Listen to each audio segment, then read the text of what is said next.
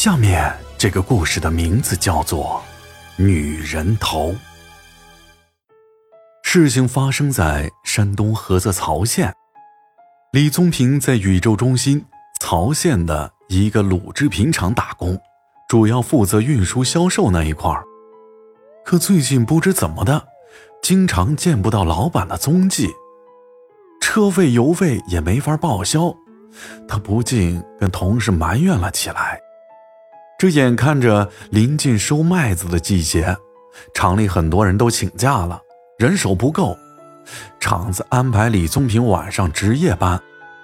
没办法，他又当起了保安，每天晚上都需要在厂里转一圈，就回值班室睡觉了。有一天晚上，他转到厂房那里，就见一个人影，扛着一个大铁锹，从厂房后钻了出来。李宗平也不知道是什么人，按说这小偷应该去仓库。再说小偷扛铁锹干什么？就喊了一嗓子：“谁？大晚上的干什么呢？”他这一喊就惊动了那个人，那人扔下铁锹就跳上了墙头。看那人的慌张，就是个小偷无疑了。李宗平一直追到墙根。但那小偷动作很麻利，一溜烟儿就翻过了墙头。李宗平也不想去追了，毕竟还要守着场子呢，就大骂道：“他妈的，不长眼啊！到这儿来偷东西，再来就去派出所抓你！”骂完，他就回屋了。这劳累了一天，喝了点酒就睡下了。但由于发生了见贼的事情。他那天晚上睡得也不太熟，没想到到了后半夜，还真的听到门外有一阵响动，像是有人在说话。李宗平睁眼一看，果然见到门口站着一个人影，他腾的一下就坐了起来。那人影发出的声音也听不清楚说的啥，但有几个字像是在叫他的名字。李宗平以为大晚上有谁来找他，这仔细一听，像是个女人的声音。从门上的玻璃可以看到，那人应该有一米八多高。李宗平非常纳闷，这大晚上的谁来找他？骂骂咧咧的爬了起来，穿上衣服去开门。开门之后，他对那女人说道：“告诉你。”老子可是正经人，可他一抬头，差点把他吓尿了。门口飘着的确实是一个女人，但是只有一颗人头，那人头发着绿莹莹的光，半透明的，明显就是一个鬼。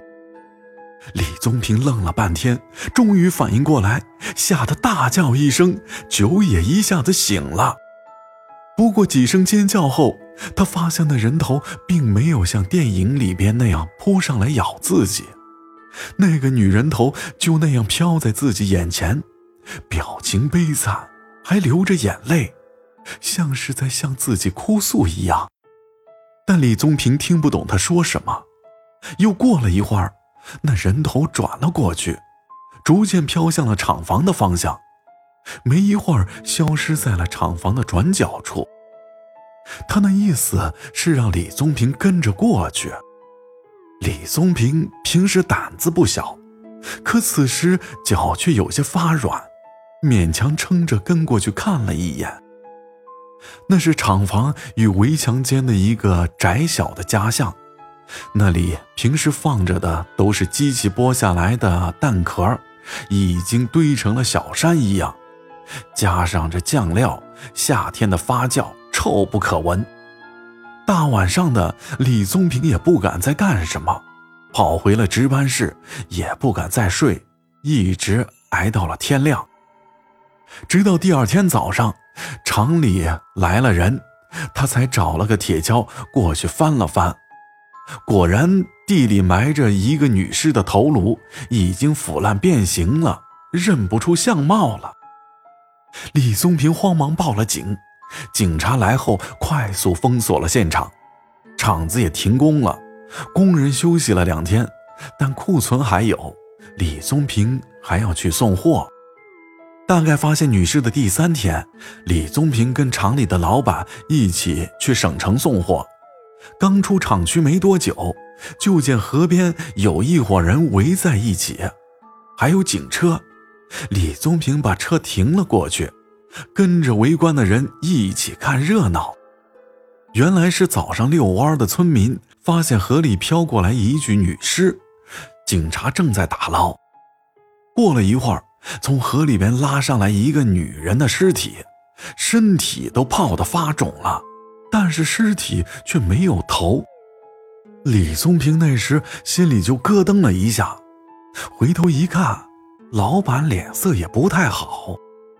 李宗平就问老板怎么了，这老板心里发虚，回了一句：“没事，咱们走吧。”经过警方的调查，李宗平猜的并没有错，老板就是凶手。